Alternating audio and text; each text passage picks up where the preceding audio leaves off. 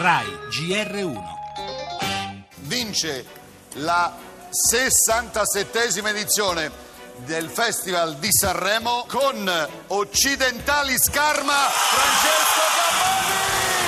a, a cerca sì storie del gran finale spera concorrenti in gara è stato sicuramente il più particolare. Brano sulla ricerca della serenità che fa il verso alle manie del momento, testo in cui non mancano riferimenti letterari, ma che si accompagna al divertissement della scimmia che balla.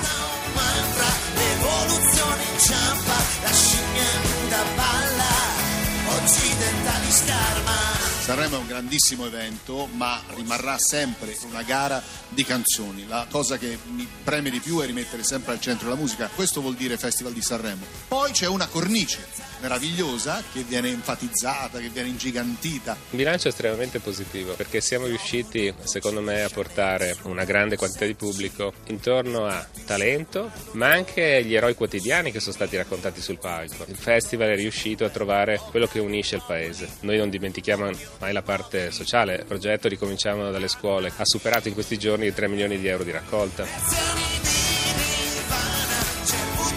Il rito si conclude dimostrando ancora una volta la possibilità o la necessità di evolversi, restando però fedele a se stesso.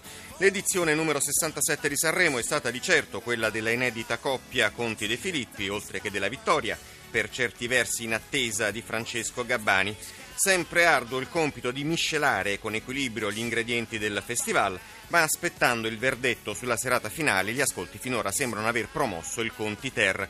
Lo conferma anche il direttore generale dell'azienda, Antonio Campo Dall'Orto, che ha ricordato anche un altro aspetto. Certo, canzoni, luci sfavillanti, fiori, grandi ospiti internazionali sul palco dell'Ariston, ma anche la solidarietà, le storie comuni, gli eroi quotidiani, come i soccorritori di Rigopiano che martedì hanno inaugurato la rassegna. E se Nazional Popolare vuol dire anche questo, allora ben venga. Ancora nel nostro giornale Campidoglio un nuovo audio dell'assessore dimissionario Berdini conferma che l'intervista non è stata rubata. Il PD verso la direzione di partito tra molte tensioni. Renzi vuole il congresso, torna lo spettro della scissione. Dall'estero nuovo test missilistico della Corea del Nord. Negli Stati Uniti caccia all'immigrato, retate in sei stati, arresti in massa. Il caso della ragazza milanese che ha denunciato molestie e percosse su un treno, ricostruzione incerta. Inviato speciale nei miracoli, il Papa incarica un cardinale ad indagare sulle apparizioni della Madonna di Meggiugori. Infine lo sport con calcio, rugby e sci.